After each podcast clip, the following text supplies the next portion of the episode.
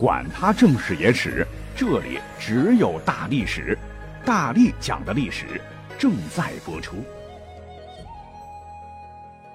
大家好，我是大力丸。有人说历史就是阳春白雪，就是高屋建瓴。讲啥内容呢就得完完全全按照二十四正史来，必须要古代书籍作为依据，知乎者也用学术的东西才能来讲历史，才能显得科学严谨。那我想说的是，科研归科研哈，我们不是上课。我们做节目的目的呢，一大部分就是要提起很多朋友对历史的兴趣和爱好。如果说大家面对枯燥的文献，对历史退避三舍，那历史不就完了吗？况且正史前后矛盾的地方多了去了，也不见得反映的就是当时真实的现状，也是融入了当时作者不少的想象力和创造力。比方说《史记》当中最出名的鸿门宴，司马迁那时候还不知道在哪投胎呢，他为何写的就跟现场直播一样呢？啊，所以说对于一些历史故事，我们可以参考着来看，不必盲目的法古寻旧。今天我们就算是要讲一期有点开脑洞的节目。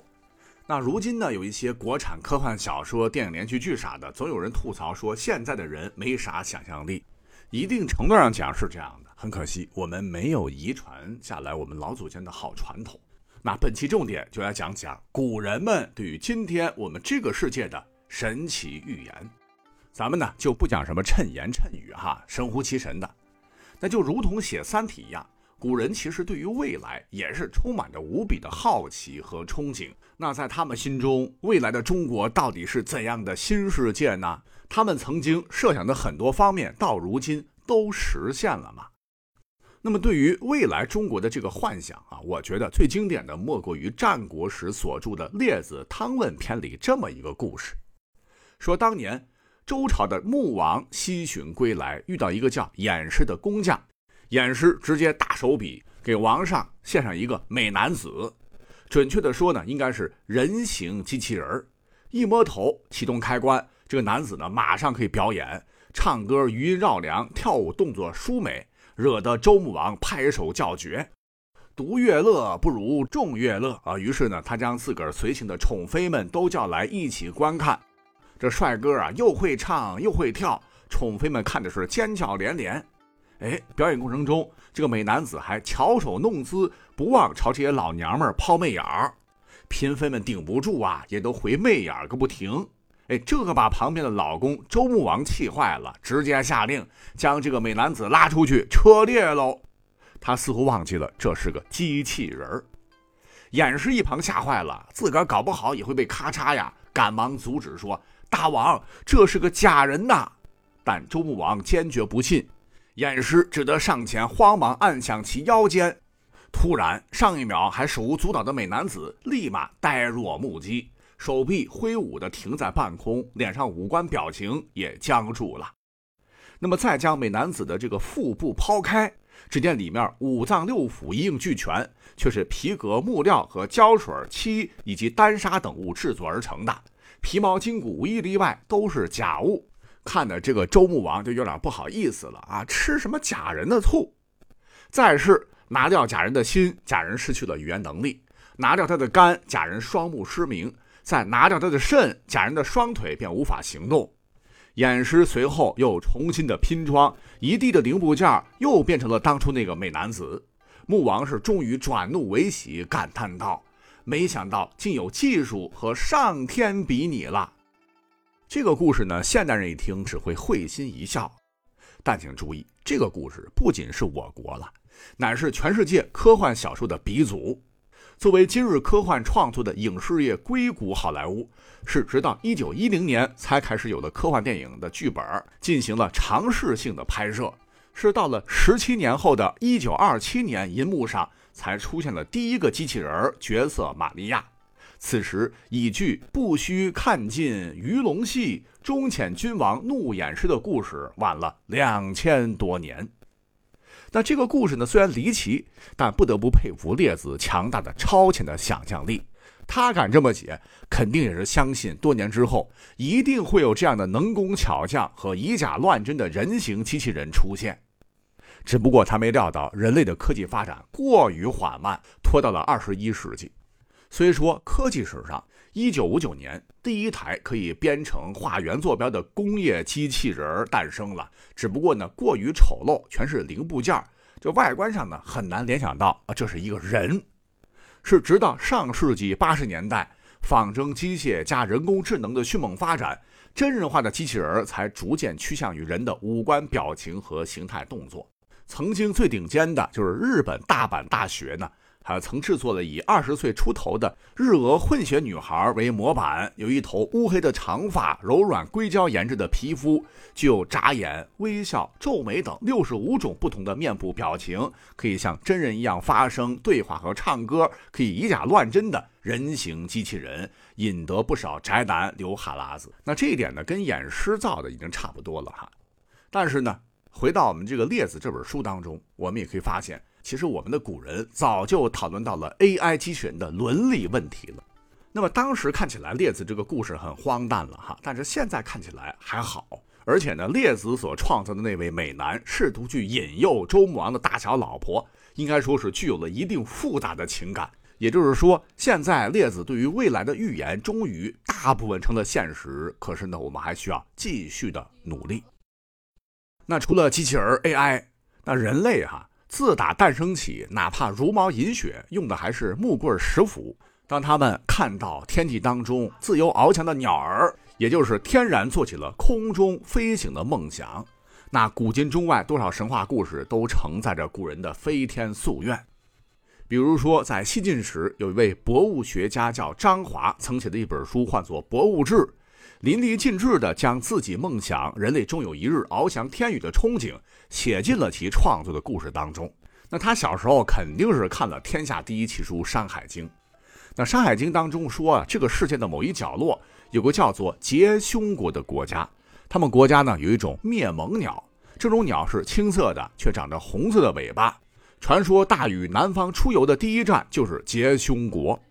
那么张华在这个故事的基础上进行了大胆的想象，说这个结凶国的人民擅长做机关装置来捕杀灭蒙鸟，又善于做飞车，可与灭蒙鸟一同乘风远行。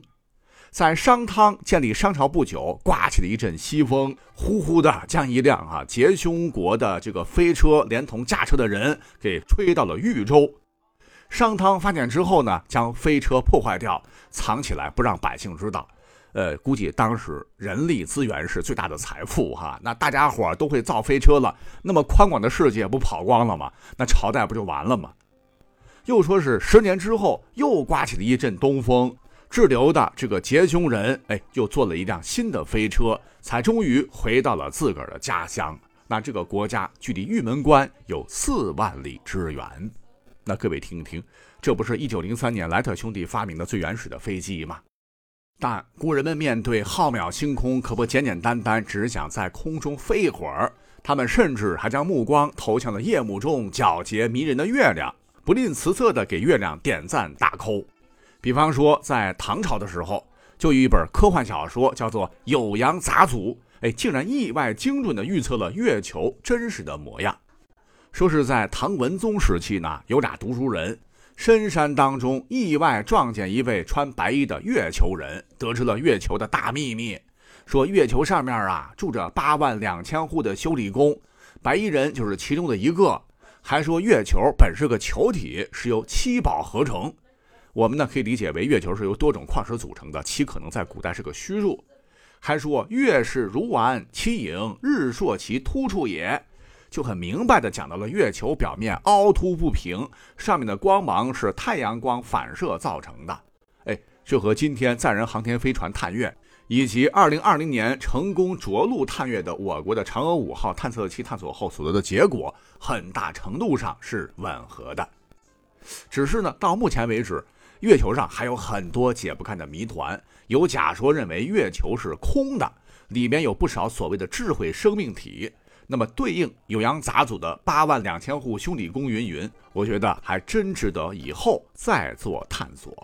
但好在啊，古人的这个探月梦今日啊已经成为了现实。最后我们再来一个压轴的哈，比起实践以千年计的古人预言，或者是对未来的希冀，下面这位大神距离我们的年代其实并不遥远。那他呢就是清朝末年、民国初年的一位名医。可是呢，他竟然成功预测了百年之后的中国，堪称史上最强预测。他呢，就是曾被鲁迅读其书后认为胡说八道的，曾经的上海十大中医称号的陆世鄂。陆大夫当时所处的这个社会背景是动荡不安、列强凌辱的旧中国。他曾经呢写过一本章回小说，叫做《新中国》。这个故事啊，就是说在宣统二年（一九一零年），呃，也就是溥仪登基的第二年，有一位呢唤作陈云祥的男子主角，呃，因为元旦喝大了啊，等他醒来之后，发现，嘿，自个儿竟然穿越到了四十年后的一九五一年。那时候呢，溥仪还是皇帝，年号为宣统四十三年。这时候的中国再也不是落后挨打、被列强宰割的弱国，政体发生了变化，已经成为了世界头号的强大国家。全国人人有饭吃、有衣穿、有书读，可以自由自在的随时的语音通话，还有一支强大的、令帝国主义国家畏惧的保家卫国的正规军队。陆地上有飞速奔驰的火车。蓝天有我们自己国家制造的飞机沟通天南海北，而更为精准的是，一辈子没有见过地铁或者说听过地铁的他，竟然预测将来自己所居住的青浦，也就是上海，一定会发生翻天覆地的改变。但是呢，也会导致每天会发生很多的交通事故，有大量电车四处乱跑，政府会逐渐将交通迁移到地下去运行。您听听，这不是地铁吗？他还说，除了科技，国家强大，未来的中国人不会再知乎者也的呃说一些文绉绉的话，而是用最白的、最容易掌握的、大家普通使用的一种语言来沟通。这说的不就是现在说的普通话吗？那当时呢，他这书一出版哈，就遭到了无情的嘲笑，说他异想天开。但今日看来，大都呢已经成为了现实，只是这个过程是何等的艰难和曲折。那所以啊，落后就要挨打。今天的生活来之不易，大家伙一定要懂得珍惜。